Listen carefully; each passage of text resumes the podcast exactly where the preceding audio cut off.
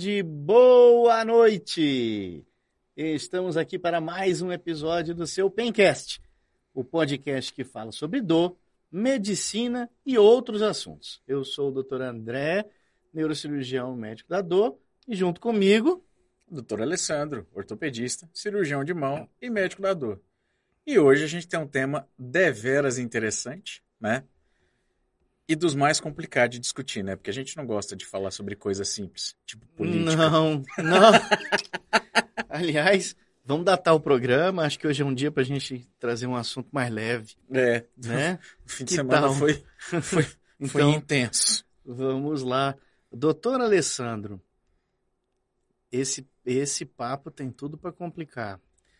Tem. A ideia hoje é a gente falar um pouquinho sobre o conceito de failed back syndrome, né? Failed back surgery É. syndrome.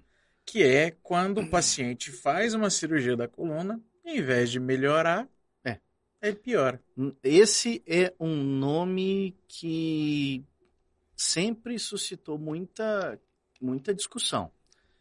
Esse, esse nome, Failed Back Surgery Syndrome, que traduzindo significa Síndrome da Cirurgia de Coluna Falha, ou em alguns lugares, Cirurgia da Coluna Falida. É um é que nome é? Falida. pesada.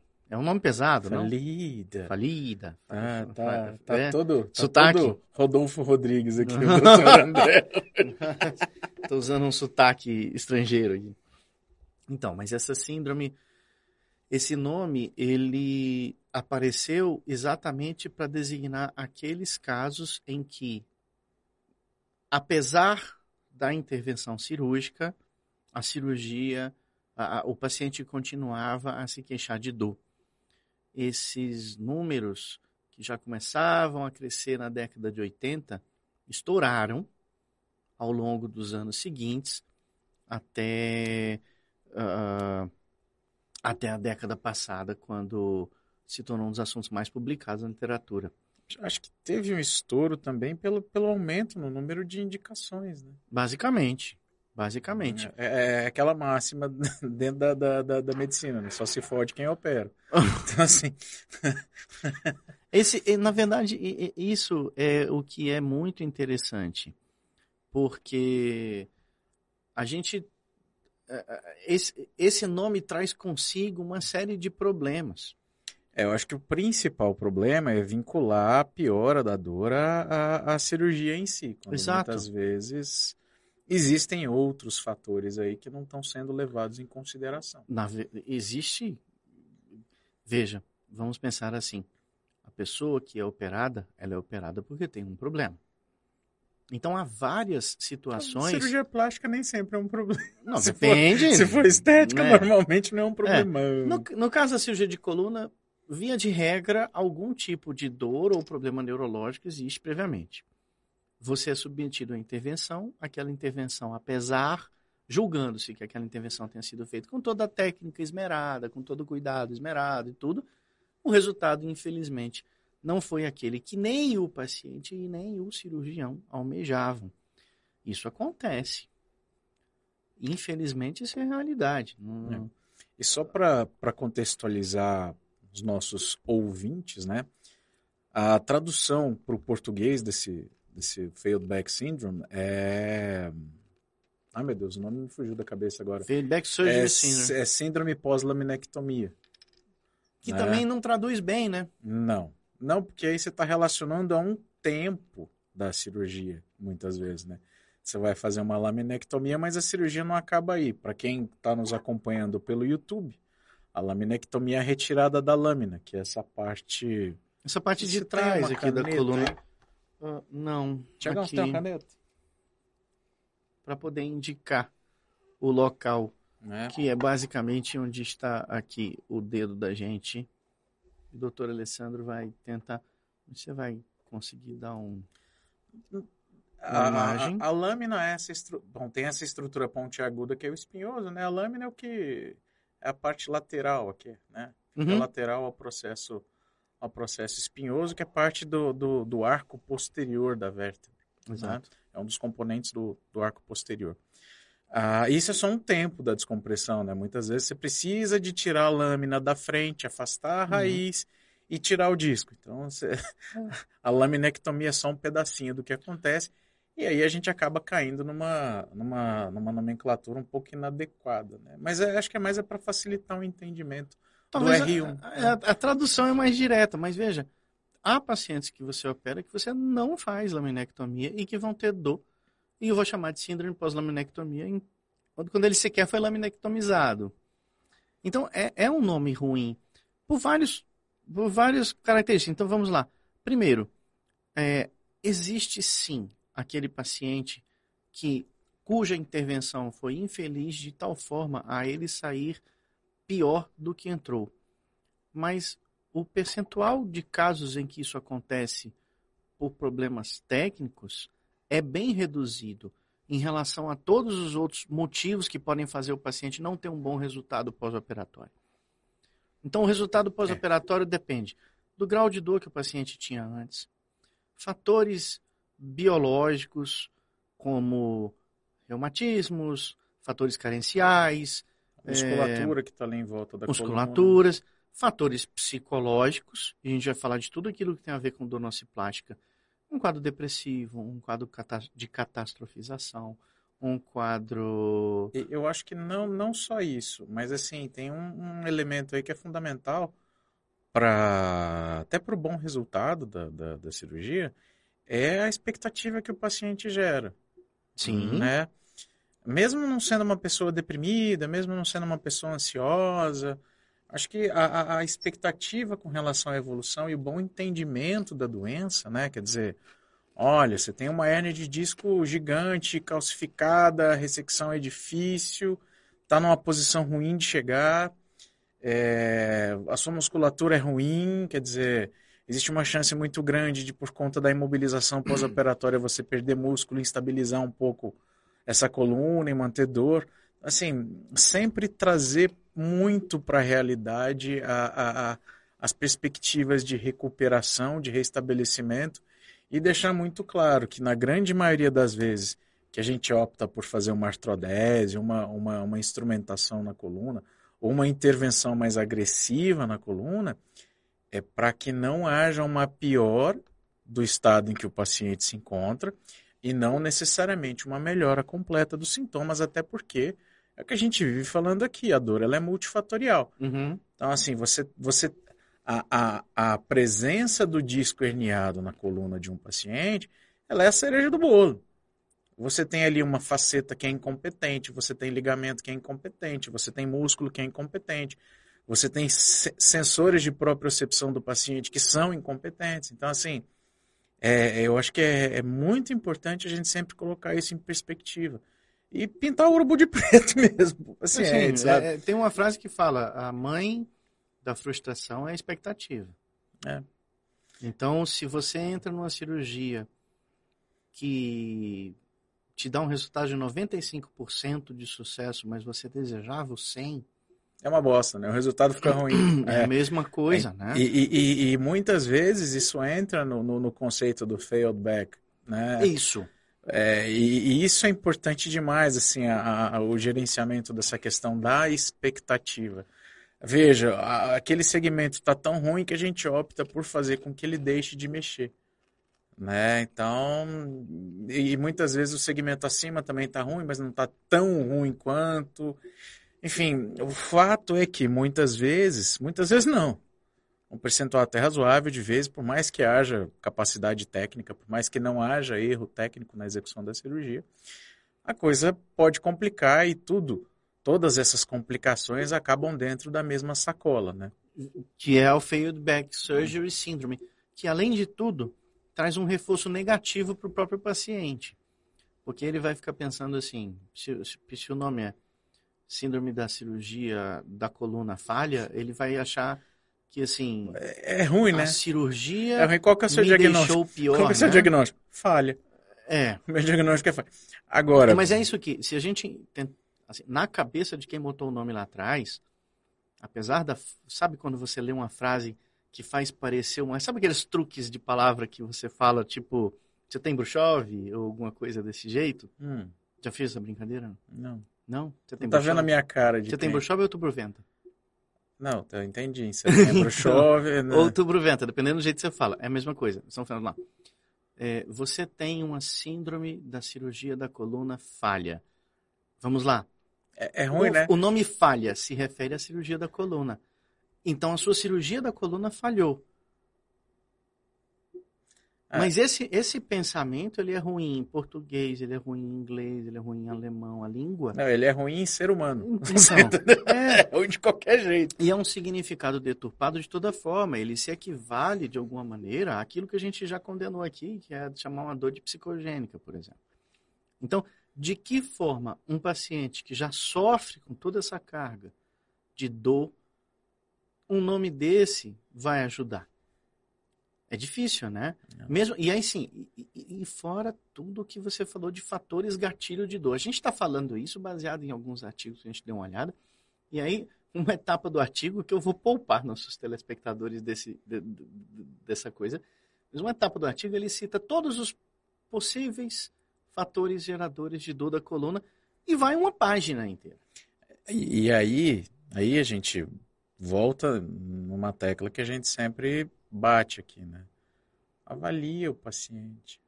Gaste seu tempo avaliando o paciente para muitas vezes não indicar uma, uma, uma artrodese para um paciente que muitas vezes não precisa disso, né? Eu posso te dar um exemplo do meu consultório. Estava com uma paciente que estava com uma cirurgia de artrodese anterior da coluna lombar pedida. E foi lá no consultório e avaliei e tal, não sei o que, a gente entrou com uma medicação. Deu uma melhoradinha, mas ainda ruim, ruim, ruim. Só que ela não tinha uma, uma dor neuropática clássica, sabe? Ela até chegou no consultório com sinais de irritação de raiz e tal, mas vai dali, medica e tal. A dor radicular sumiu e ela ficou com uma dor residual no meio das costas. E o Alif pedido. Aí o que Ah. eu fiz? Eu fiz um SP Blood na paciente, que é uma infiltração de anestésico em volta da musculatura da coluna e resolveu-se o problema. Então, Então, assim, o grande problema é que tem muito colega nosso. E aí, vamos, vamos trazer a culpa um pouco também para o lado do médico, né? A gente tem muito colega que trata exame e não Uhum. trata o paciente. Tem muito colega que não se dá o trabalho de levantar a bunda da cadeira e examinar, Examinar. o paciente. Tem colega que pega a ressonância e olha, é, tem que fazer isso. para aquele para o exame, E isso- Isso bom, é uma não, causa né? de failed back. Então, uma das, né? É, uma, Uma das. das. Então, vamos lá. Você pode ter um insucesso na cirurgia de coluna por uma indicação de um procedimento que não fosse o mais adequado, por uma execução que não seja mais adequada, mas você pode ter também devido a fatores que são alheios ao problema da coluna, tanto do ponto de vista biológico, como psicológico, como social também. Então, suporte familiar, acesso à reabilitação, acesso à medicação, possibilidade de fazer um período de repouso com o devido suporte, incluindo aí, nesse caso, previdenciário, inclusive, dependendo do- da situação. Então, você tem N fatores que podem contribuir para o insucesso ou sucesso limitado daquele procedimento. E o nome, Failed Back Surgery Syndrome, ele de alguma forma atraca tudo isso à cirurgia. Você tem, inclusive, que você mencionou muito bem, a síndrome pós-laminectomia, que é o quê? Uma fibrose da região que foi operada. Fibrose epidural e fibrose intradural. É, para quem não fala esse idioma que os neurocirurgiões falam, a fibrose epidural é quando faz uma cicatriz, a gente pegando aqui o nosso modelo, o colúnio, né? Faz, é como se fizesse uma cicatriz em volta da raiz, fazendo com que ela não tenha mobilidade nenhuma né, no sítio da cirurgia, fique toda aderida, comprimida aqui muitas vezes. E isso vai fazendo com que o nervo adoeça. É só, é só a gente pensar Uhum. no conceito de um sapato fecha, apertado. Ninguém suporta ficar com um sapato apertado durante muito tempo. Você imagina um nervo apertado, você imagina ali uma malha de fibrose em volta do nervo, né? Uhum. Com, comprimindo. Não, não só em volta, a descrição original, quando os franceses falaram disso, era dentro do próprio nervo, no endoneuro, inclusive. Olha Entendeu? só. Então, assim, a gente usa o nome síndrome pós-laminectomia e mesmo esse nome não, não abrange. Nossa, mas tudo- no endoneuro eu vou te falar, o cara que afastou, afastou com vigor. Então, nem sempre. Essa, essa sim é uma causa, mas nem sempre. Tem fatores biológicos Sim, é, esse, esse, esse era um ponto que eu queria tocar. A gente não pode ser assim, só Nem lá no Tecnicista. céu, nem aqui na É, Terra. quisera eu que a medicina fosse exata dessa forma e que a gente pudesse calcular sempre que visse uma Não. fibrose de uma raiz, dizer que foi uma questão de técnica. Sempre. Não tem. Não, eu posso até dizer que a até- maioria seja, mas sempre não. Até porque se você pensa no conceito de cicatrização, e isso é uma coisa que está lá para dentro, a gente só vê se a gente abre o paciente no meio, né? mas a gente pode falar em termos de cicatrização de pele. Você tem comportamentos diferentes da pele na mesma ferida. Você tem regiões que, é- que a cicatriz é linda, tá uma linhazinha, e na mesma cicatriz você tem uma queloide do tamanho do mundo, parece ter uma orelha brotando ali na, Do mesmo na indivíduo, da- né? da- da- é, na mesma pessoa. Então, assim, esse é, esse é, um, é um- é um- essa é uma situação em que não, não há como prever o desfecho. Não tem como você combinar com a cicatrização, com, com os fibroblastos do seu paciente e falar, ó, vocês, por favor, produzam menos colágeno, vocês, por favor, produzam menos fibrose, vocês, por favor, não É. causem aderência das estruturas que precisam de deslizar nesse, nesse local aqui, né? Não tem como você mandar um- um- uma mensagem no WhatsApp celular ali. Ou inibir processo inflamatório duas semaninhas só pra gente poder. Não, não, não dá. Não dá. Não chegou nesse ponto. Não Você, dá. tem um- você já assistiu aquele filme que, que é, Ele é- tá é o John Ele Travolta. tá cinéfilo Tô. ultimamente. É, é o John Travolta junto com o Nicolas Cage. Face Off. Você sabe qual é, Thiago? Que eles trocam de rosto? É. Você nunca assistiu? Não sei. Assista. É um clássico dos anos 90. Bom, não é? O filme é bom. Nicolas Cage é Sui generis. É impressionante. Nicolas Cage no seu auge. Recomendo o filme. É legal. Em uma cena dos. A premissa do filme, não é spoiler, é que em um determinado momento eles trocam de rosto. Uhum. É feita uma cirurgia para eles trocarem de rosto. E aí eles falam, "Não, mas isso não é possível. Porque assim, por um momento, considerando que trocar de rosto seja, do ponto de vista cirúrgico, uma coisa factível, a recuperação É um demoraria, inferno. né? E aí um momento eles falam assim, não, não, não. Com as novas técnicas de cirurgia e os novos anti-inflamatórios, com um dia ele já tá bom. Então, assim, eu tô caçando esse anti-inflamatório até hoje, né? Se a gente tivesse esses, esses anti-inflamatórios, quem sabe a gente Hum. conseguisse modular. Não, não. Não Se, é? se fosse só isso, né? Se fosse só inibir. Porque, gente, o anti-inflamatório ele basicamente inibe uma enzima Sim. hoje em dia, Ciclooxigenase. Que é a ciclooxigenase. Pô, se fosse só isso, era bom demais, cara. Você dá um comprimido. Não tinha dor, não tinha inflamação, não tinha dor persistente, não tinha neuropatia. Era bom demais. A gente sabe que é um pouco mais complexo do que isso. A gente, inclusive, usa um monte de remédio para tentar impedir tudo isso. E a gente entra agora na, na parte terapêutica, né? Porque é muito complicado isso. Vamos lá. Você fez uma cirurgia, pegando o exemplo da síndrome pós-laminectomia. Você fez uma cirurgia e por conta daquela cicatriz, né? Aquela formação de cicatriz, aquela fibrose, o paciente tem dor persistente. André, Aí você antes- fala assim, vamos operar de novo? Pois é, não, peraí. Operou uma vez, já fez uma tonelada de cicatriz. reaborda. Então, Não, né? Faz sentido operar uma cicatriz? hum, é, só se valer muito a pena. É, é bem, é bem... Deve, É, deve é. ser bem ponderado, no mínimo, É. né? No mínimo. Porque assim, já fez uma tonelada de cicatriz uma vez. A chance de fazer de novo Exatamente. é de 110%. E assim, vamos lá, né? Uma coisa é você violar a integridade anatômica pela primeira vez. Então Hum. existe uma preservação da arquitetura daquele local ali. Você sabe onde você está mexendo, você consegue enxergar as coisas com muita clareza, né? Uma reabordagem cirúrgica é um inferno. A anatomia padrão, ela não está preservada. Então, assim, a chance de você ter uma complicação numa reabordagem é muito maior. Até porque, assim, a cicatriz que se faz em volta do nervo é muito parecido com o nervo. Uhum. Né? Então, se você não estiver prestando muita atenção no que você está fazendo, ah, Uma chance de existe machucar. Uma, uma chance considerável de você machucar o nervo. É. Assim eu falo por experiência. Não é, não é uma tarefa simples. Então, voltando ao nosso assunto, É sobre Failed Back Surgery Syndrome, resolveram mudar o nome. O que eu achei É, mas salutar. parece, parece uma mudança bem-vinda, né? bem-vinda. O nome proposto, até porque quando a gente começou a pensar nesse tema para hoje, a gente Que tava... foi hoje de manhã. É, a gente não fez o nosso, nosso início, assim, a gente, esse, esse programa que a gente havia planejado para hoje ainda vai acontecer, se Deus quiser, nas próximas semanas, mas a gente teve um imprevisto no nosso convidado, isso acontece com alguma frequência, e, Alessandro, e aí, vamos lá, vamos lá, que a gente fala, a gente quis falar sobre exatamente é, o sentimento de frustração, ah, e, e- e como a gente reage em cima dele. Isso, na dor, ele pode ser. o- o grande símbolo disso é o processo de catastrofização.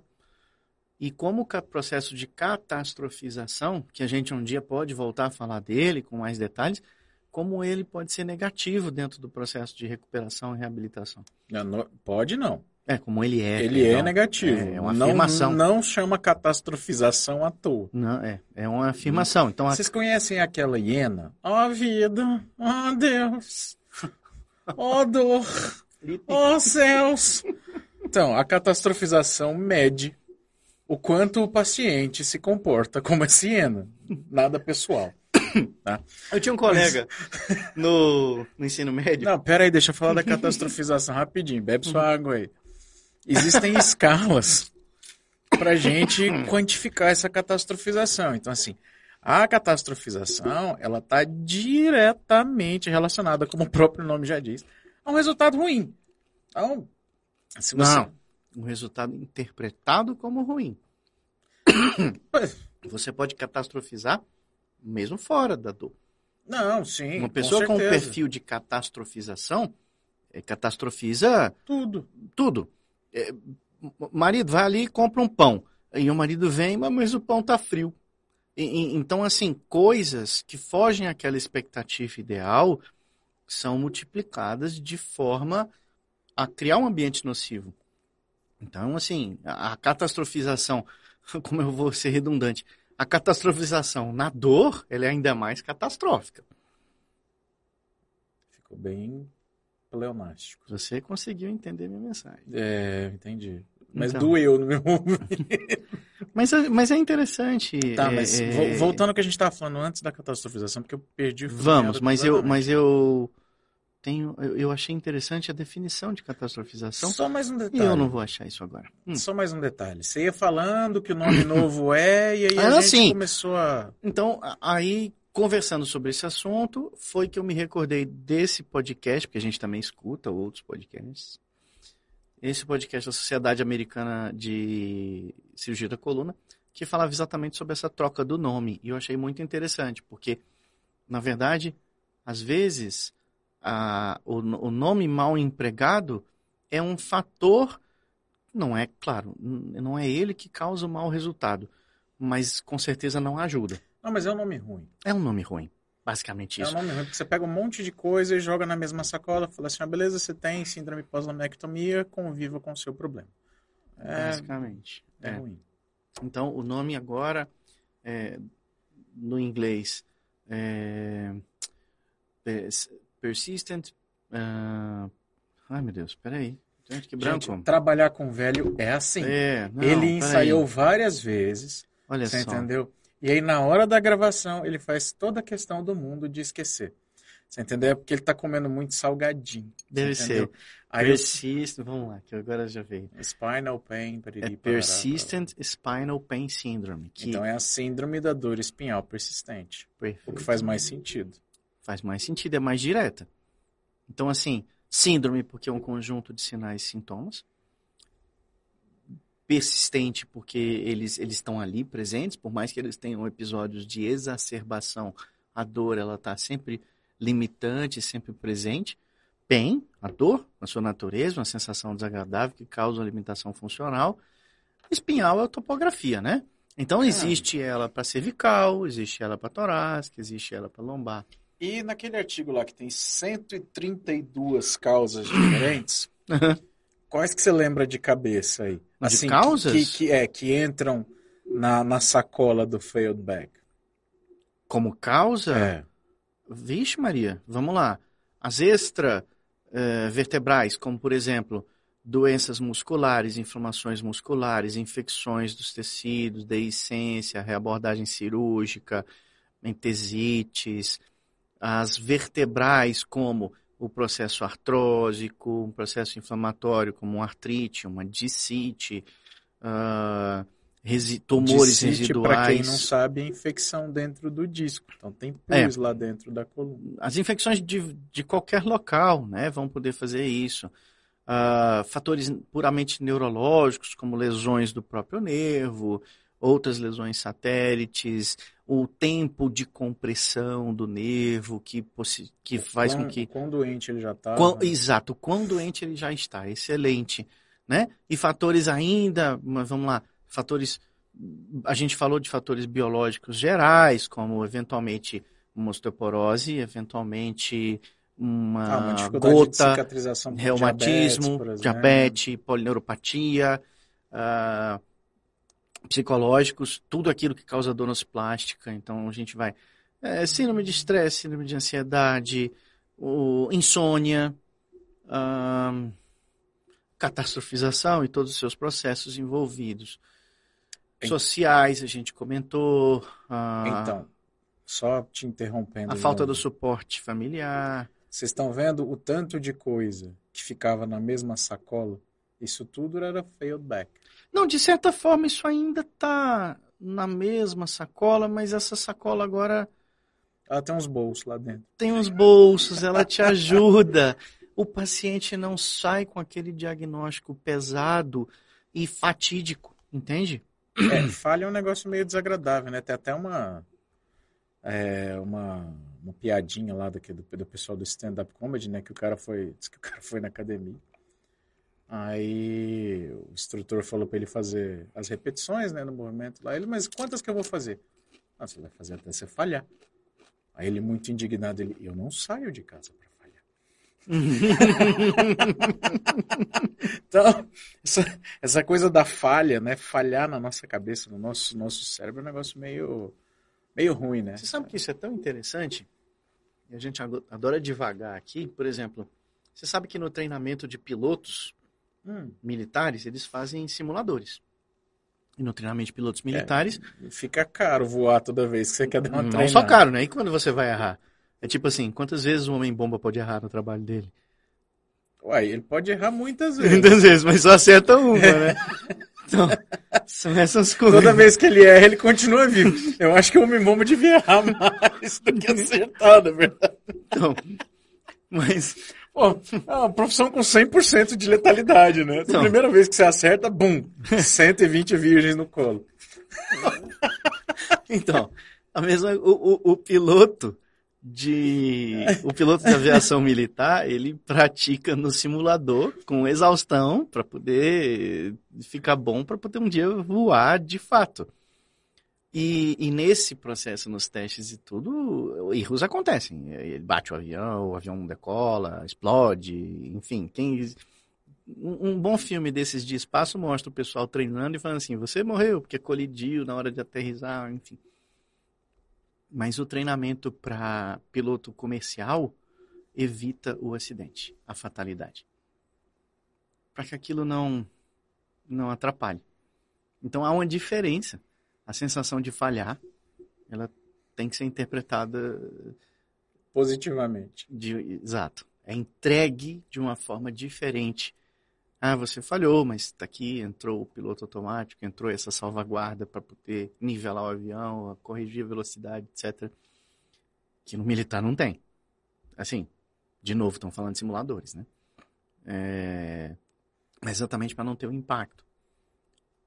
A- a- o ser humano é, a frustração é algo que o ser humano começa a aprender desde que nasce e nunca. A gente não lida. Eu não lido Não. muito bem com essa parada, não. Não, nunca. Frustração não é comigo, não. E essa talvez seja a natureza da dificuldade que a gente tem quando o resultado de uma intervenção não é aquele que, a gente, deseja. pretendia. E essa frustração, eu falo com muita tranquilidade, ela é do paciente, lógico, mas ela é do médico também. Eu não tenho dúvida nenhuma. É muito, é muito, é muito ruim, cara. Você tá doido? É. Assim, chega lá no pós-op, e aí? Você naquela, naquele afã de, de ter resolvido o problema do seu Ih, paciente. tudo bem, a cirurgia como é que foi você tão tá? boa. Você toma bosta, você fala assim, ai. Aí você dá uma catastrofizada, né? Você, você, vira hiena. Oh, vida. E que me faz lembrar a história que eu não contei. eu tinha um amigo na, no ensino médio que ele era pura hiena hard, né? Mentira. Era, era o Lip e o hard, né? Não sei quem que era a hiena, um dos dois. Mas aí, ele era assim. Então a gente saía... Isso foi lá em Fortaleza ainda. Aí a gente saía da escola e, e ia pra casa e tava tocando Geraldo Azevedo no rádio. Eu odeio Geraldo Azevedo. Aí dali a pouco pegava engarrafamento, eu odeio engarrafamento. Aí o carro tava difícil de andar, eu odeio esses carros com defeito. Aí abastecer o carro, eu odeio quando paro pra abastecer. E era assim, e era assim todo dia. Sempre tinha alguma Nossa coisa. Um dia, eu lembro até hoje, a gente, a gente remedinho, né? no fim da aula e tudo, a gente parou e tava conversando um dia. Aí ele parou, assim, junto dos amigos, assim, sabe de uma coisa? Eu odeio odiar.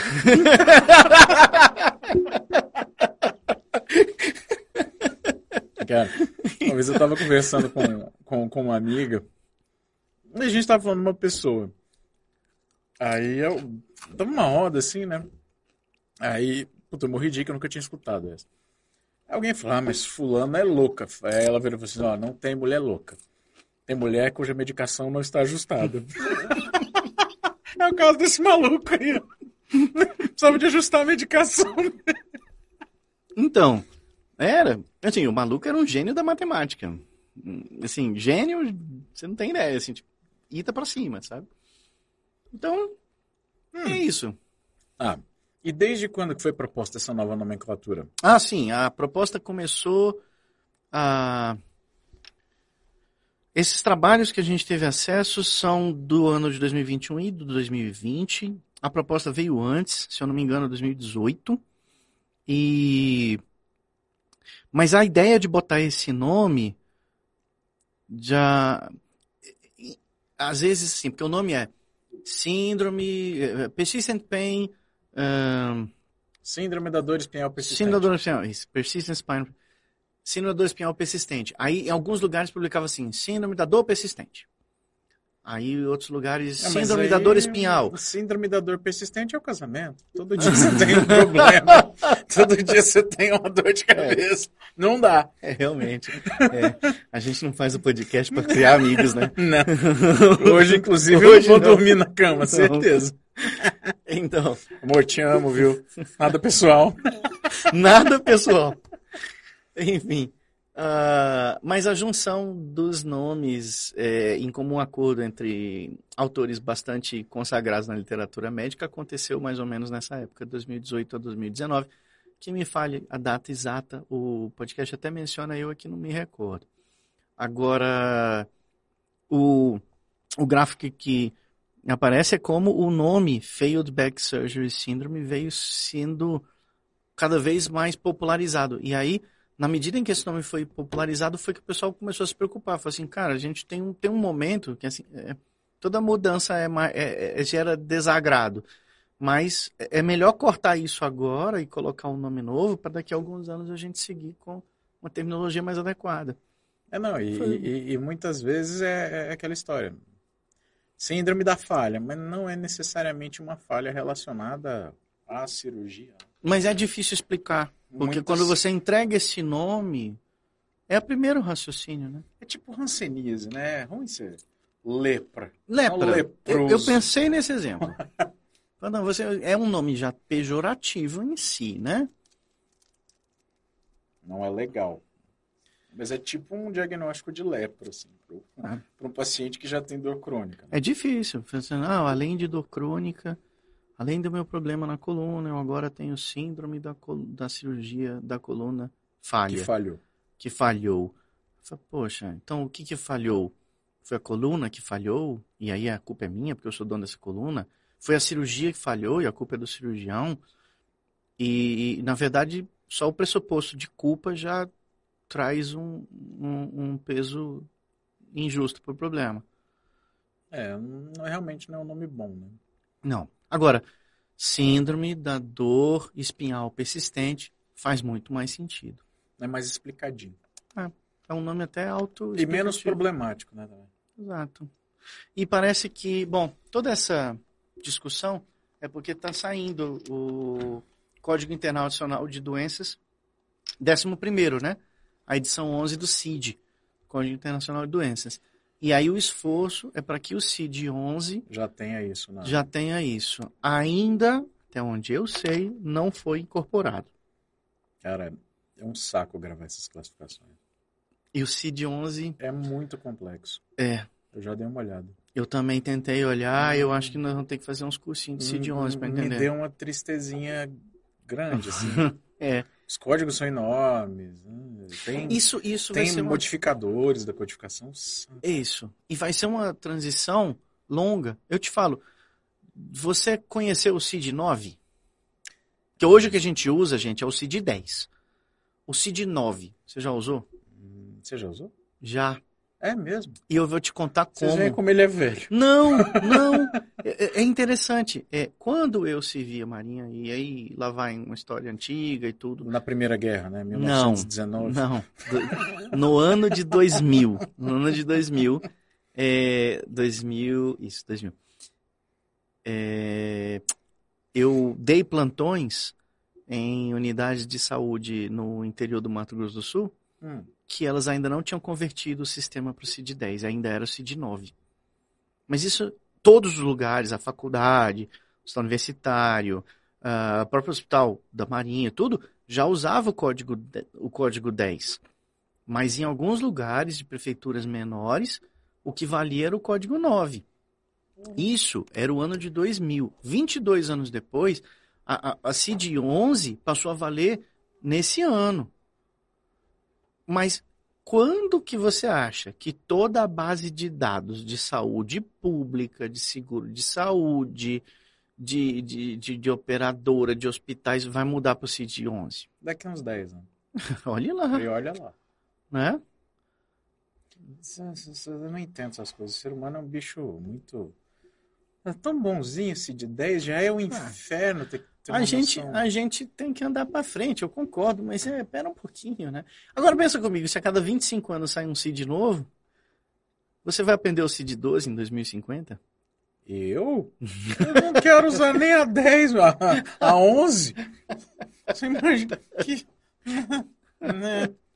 Né? Doutor Alessandro, hoje é um programa para a gente falar de coisas complexas, mas Deixa, tentando ser positivo. deixa. Tá difícil ser positivo, mas vamos lá. É... Tá difícil só pra mim, viu, gente? Mas é só porque eu tô cansadinho hoje. É... Com relação. Vamos falar um pouquinho assim do tratamento? De, Que- de feedback? É, só pra. Olha aí, de feedback, tá vendo? Tá vendo o, o hábito, né? De, de, de De dor persistent espinhal pain, persistente. persistent spinal. Mas o que que dá pra fazer além da revisão cirúrgica? Quando é o Hum, caso. Quando é quando, quando é indicado, né? Uhum. Mas o que que pode ser feito assim para um paciente que tem esse esse quadro assim, ele já sofreu uma intervenção, então já colocou parafuso ali, já colocou um alif e ainda assim tem dor. Assim, como todo, como todo caso que o resultado Depende. É, sempre depende. Mas o que você, a primeira conduta, em termos de que, se fôssemos montar um protocolo em relação a isso, sempre que você tem um resultado fora do, do esperado, fora do adequadamente aceitável, é reavaliar tudo, desde o começo. Então você vai fazer um reacesso de todas as informações. E essa reavaliação, ela preferencialmente tem que ser multidisciplinar. Porque nem sempre um único profissional, no caso eu falo pela neurocirurgia, pela ortopedia, vai ser capaz de considerar todas as, as, variáveis. As variáveis. E aí é importante poder contar com a avaliação do fisioterapeuta, poder contar com a avaliação da psicóloga, poder contar com a avaliação do psiquiatra, a enfermagem, o ortopedista trabalhando com neuro. A gente sabe como isso ajuda. Ou, ou ah. se ajuda. Então, e esse, esse trabalho é o começo. Porque eu responder tecnicamente falando, o que, que a gente tem que fazer? A gente tem uma série de medicamentos que a gente pode usar. Gabapentinoides, agentes duais, opiáceos, uh, antidepressivos típicos, atípicos, tricíclicos, mil relaxantes, anti-inflamatórios, analgésicos. Vamos, vamos embora, canabinoides, né? Agora, é, e do ponto de vista de cirurgia, quando a gente esgota as, as revisões da mesma técnica, a gente sempre tem a neuromodulação, seja estimulador epidural, ou até estimulador central, dependendo do que, que a gente está falando. Mas isso são intervenções. E, e, e, é sempre, a gente bem falou no começo, reoperar um paciente com síndrome da dor espinhal persistente a lama. deve ser muito bem ponderado. Né? É difícil, né? Você não tem, você não tem uma estrada normalmente pavimentada. Não. As infiltrações ajudam muito. Né? Os bloqueios seletivos ajudam muito. Entra no capítulo da neuromodulação, né? De certa forma. De certa forma, não. De toda é, forma. É, neuromodulação. É. é. E... Mas, mas poder contar com esse tipo de ajuda, desde assistência social até, até uma avaliação fisioterápica, faz muita diferença. Muita. Porque ser humano é o ser humano. A gente é uma máquina que, que vê padrão onde não tem. A gente é uma máquina que não sabe lidar bem com frustração. A gente é uma máquina que busca sempre o, o, a, a melhor forma de gastar menos energia, né? Então, é, e, e, nem sempre, ou digamos que quase nunca, a solução está no caminho fácil, rápido e indolor. Não, nem Quase nunca. É, e não está só ali naquele papelzinho chamado exame de imagem também. É. Né? Em que esse é, é aquela história. Se você tem uma, uma informação que, que, que, tem que ficar na cabeça de todo mundo que está ouvindo a gente aqui hoje, é que se você for num doutor e ele não se dignar a levantar a bundinha dele da mesa e te examinar, uma primeira consulta, não sei que você tem problema na mão, que é só esticar a mão aqui, e ele vai avaliar sua mão sentadinho, e for muito ávido para ir para o seu exame de imagem, run, corre, porque não... Mas a gente está tão acostumado com isso, eu tenho pacientes que são assim. Não, tem paciente que chega, ô oh, doutor, tudo bom? Eu trouxe esse exame aqui. Assim, uhum. Calma aí, amigo. Aqui Vamos conversar, deixa eu saber quem que está aqui na minha frente. O, o, o, que que ele trouxe aqui? É, agora, de pega, lógico, gente, tem paciente meu de 4, 5 anos de tratamento, segmento, que a gente já conhece. A gente até, já é. conhece, aí, ah, eu trouxe só isso aqui, você só dá uma olhadinha e tá tudo certo. É. Mas numa primeira consulta, né? As primeiras consultas são diferentes. Você sabe, eu, eu ainda. É, é, no, no grosso do atendimento ambulatorial, da forma com que a gente vive, pelo menos na nossa realidade, é, as, aquelas o, o, ambulatório é dividido em várias pequenas vagas, né? Em pequenos bloquinhos para você ver os pacientes e tudo. E, e, não há diferença entre colocar um paciente de primeira consulta ou um paciente que é retorno. Não. Mas isso não é o, o ideal. O paciente de primeira consulta. Ele demanda mais tempo. Demanda mais tempo. Mas, cara, tem retorno que vira uma. vira uma primeira Sim, consulta. Exato, mas em geral, as primeiras consultas são mais demoradas que os retornos. Então, mas eu já trabalhei em locais que isso era diferenciado. Ah, é? Já, já. O, o ambulatório do Sara, a gente tinha um número de atendimentos de retorno e um número de atendimentos de primeira consulta. E o tempo entre um e outro era diferente? Ah, não necessariamente. Mas no retorno você tinha que atender mais do que no de primeira consulta. Não, era tipo, você tem um. Você tem tantas vagas de retorno e tantas vagas de primeira consulta, entendeu? Interessante. É. Mas isso assim, eu falo não necessariamente, mas quando necessário, sim. Eu tenho um colega, inclusive, por exemplo, que eu achei genial. Ele, ele monta o consultório dele por semana. E primeiras consultas são nas segundas-feiras. É começando o berrinho. Começando na segunda-feira, dia de primeira consulta. Os Uhum. outros dias da semana são dias para fazer os tratamentos que ele julgou serem necessários para aquele pessoal da primeira consulta na segunda. E para avaliar os retornos de outras semanas eventuais. É interessante a forma com que. E aí, e aí sim, as primeiras consultas têm um tempo bem maior de, de atendimento, né? Not possible. É, assim, esse colega só atende pacientes privados, que é, é, um, é um outro desenho de fluxo, né? Que, que não é a nossa realidade, pelo menos. Nossa, um dia de consultório. Interessante. Uhum. Interessante. É, ainda. Bom. Gente, para quem está nos assistindo, vocês estão com alguma dúvida? Tiagão, alguém falou com a gente aí? Boa noite, boa noite. Boa noite! Ah, Olha só. que chique. Boa noite. Do coração, né? Não? Você agora tá esperto, né? Aprendeu, né? Eu sou, eu não, não, não, não, não desejamos ser injustos e esquecer de ninguém. É, é muito bom ter vocês aqui, gente. Obrigado. Obrigado pelo apoio. A gente está caminhando para. 40? Já deu seis meses? Qual que é o episódio de hoje, Tiagão? Esse é o 36 36. 36 semanas, ó. Passou da metade. 36 semanas dividido por 4 semanas. Não é uma gestação.